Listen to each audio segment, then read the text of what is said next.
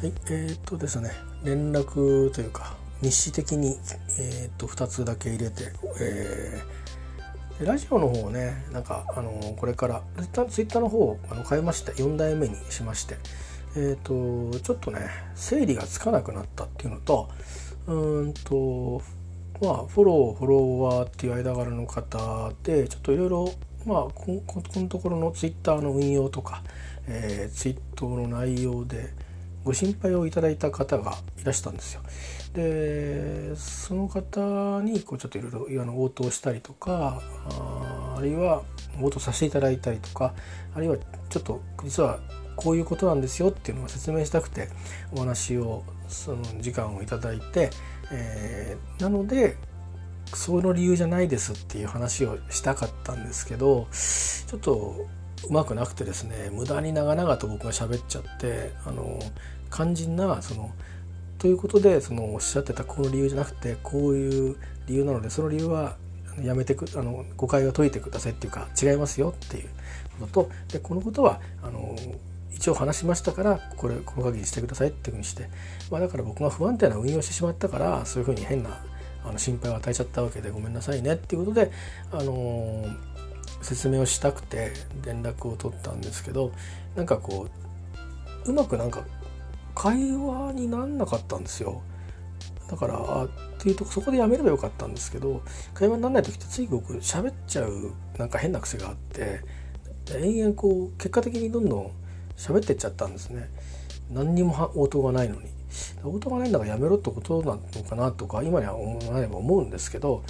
で結局なんとなく先方さんとするとああなんかいろいろ言いたかったんだなみたいに伝わったみたいであの思ってる抱えてることを吐き出したかったんだなっていうふうに伝わったような節があってですね本当は分かんないですよ。だけどそれも違うなと思ってなんかなんか、ね、割と一人でダラダラと喋ダラダラっていうか一人でただ喋ってしまった。それから気が付いたらちょっと遅くなってもういいですか？みたいな感じで強制終了みたいなのを相手に言わしちゃったんですよね。それもダメでしょ？それからあの相手にも伝わってないしああっていう感じででももともとそのまあもう強制終了相手に言わした段階であこれはダメだなっていうかあやっちゃいけないことしたんだっていうふうに思ったので話しながらまずいなって思って喋ってたんですよ。で集計させようと思ってちょっと柔らかい話に、えー、変えてでじゃあってしようかなと思ってるそのところで、えー、そんな風なあのことでなったんでああ言わしちゃったと思って。でまあ謝ってであとまあちょっとこういう距離感持っちゃいけないなと思って。まあ、距離感持ってるから心配もしてくるわけだしさせちゃうわけだし。で、まあ、ちょっと距離を置こうというふうに思って、あのー、まあ、またご縁があったらってことにさせてくださいっていうふうにして言ったんですけど。でなんか気になることでも言いましたっけ？って言うけど先方何も言ってないからね。あの別に何もないんだけど。だからいやそういうことではなくて、えー、というのをうんあのしばらくそれにも答えられなかったんですけどまあその間に考えてあアカウントどうしようかなと思ってこうやっていう関係の人ね、心配してくださる方がいらっしゃるのは大変ありがたいことなんだけどそういう心配させるような運用を僕がしちゃうのは何でかなっていうと誰かが見てるっていう意識は大事なんですけどその社会的にこういうことは言っちゃいけないとかいうことは大事なんですけどそうじゃなくてまあ僕のツイートもしかしたら誰かが、あのツイートしたら見てるかもしれないっていうふうなのは何人かの人が、あの時々コメントをくれたりとかするから意識しちゃってるとこがあってすごく少ないんですよ。だからそんなことをいちいち説明してたりしたんですね。勝手に止めたり勝手に言わなかったりすればいいだけなんですけど今ねなんかもう2016年にツイートして最後でそれっきりなアカウントの人がいっぱいざらにいるじゃないですか。ね。あのだから全然気にしなくてもよくて、えー、なんですけど本来。だけどそんな風なことを思ったりとかするのもでそれがあるからいやそういうことじゃないんですよっていう説明をしたくなったりもちろんそれはリアルな世界で他にもつながりがある人がいてその方たちにまあ何て言うかなあの人最近こうみたいですよみたいにしてよかれと思ってつった情報共有みたいな感じで近況を伝えてくれることがあるんですよ。で以前そんなことがあってですね。で今回もそれは事実が違うから伝えられるのは構わないんですけど事実が違うんででかつ、まあ、そうだとしてもそれを伝えられるのも困るしといって伝えたことも伝えてほしくないんで伝えてほしくないけど事実はこうなんですよっていう話をしたかったんですよね。だからまあ忘れてくださいっていうふうに言いたかったんですけど、えー、まあそんなようなことがあって。でまああの作り直しをしてもともとのように、えーと、ミュージシャンとかアーティストや僕が本当にあの気になってる何か新しいことをしようとしてる人をだけをフォローして。であとはまあフォローしてくる人はなんかいろいろ喋りますからそれはそれでいいやという感じで、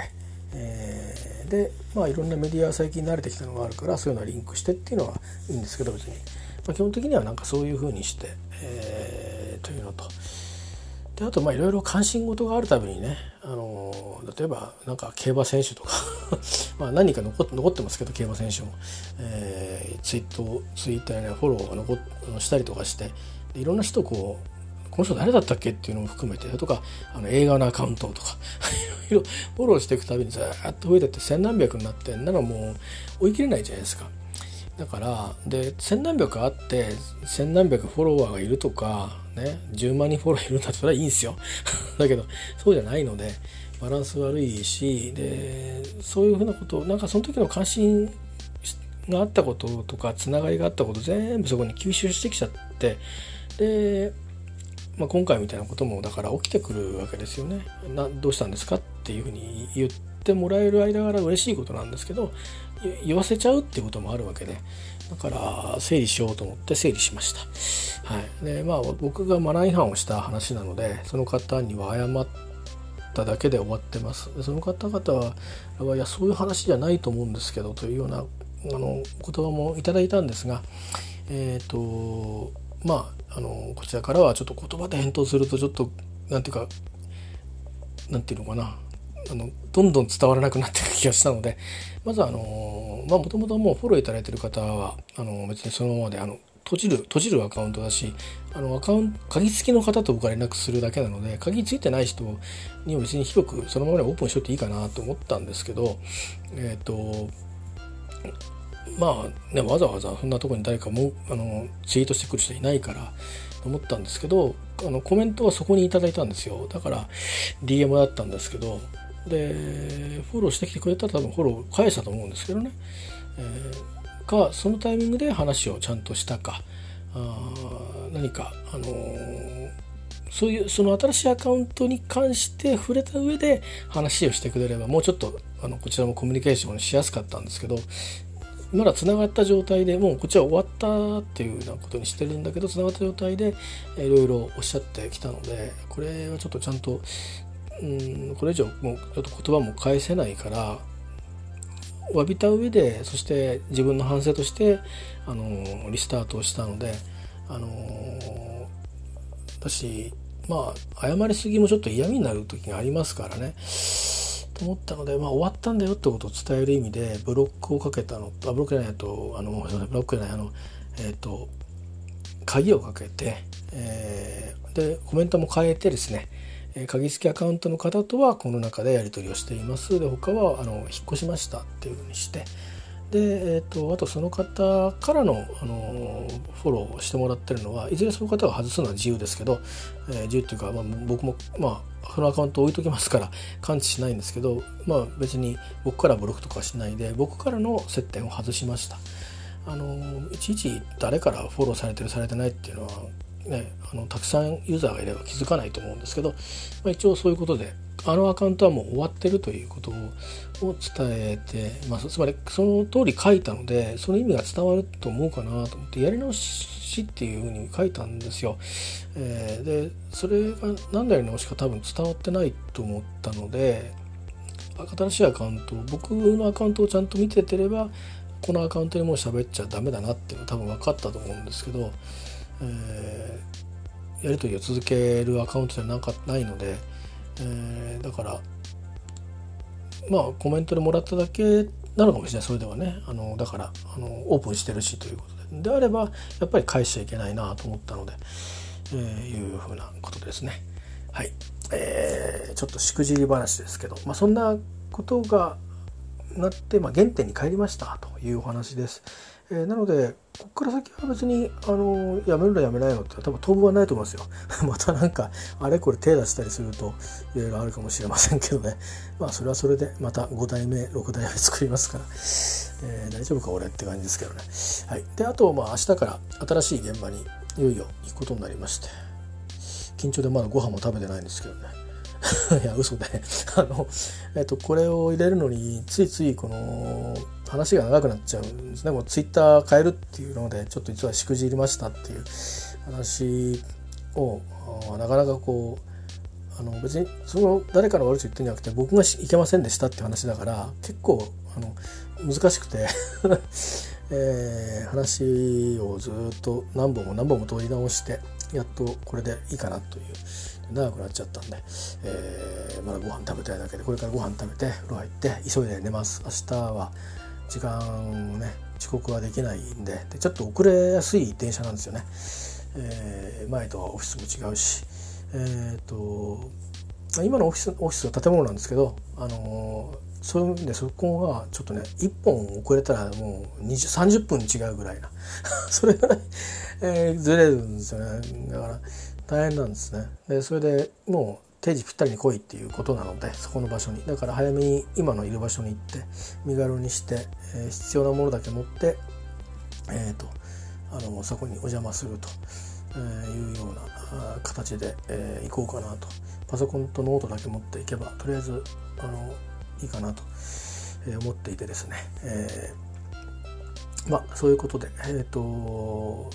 まあちょっとずつちょっとずつあのコミュニケーションしていければいいと思うし、まあ、僕が何か主になるっていうことでもないのであのまあえー、なんだろうまあ、お邪魔させていただくご一緒させていただくという立場でいくので、えー、その気持ちを忘れないで、えーと、真面目にね誠実に、えー、誰にでもあのそのようにしてい、え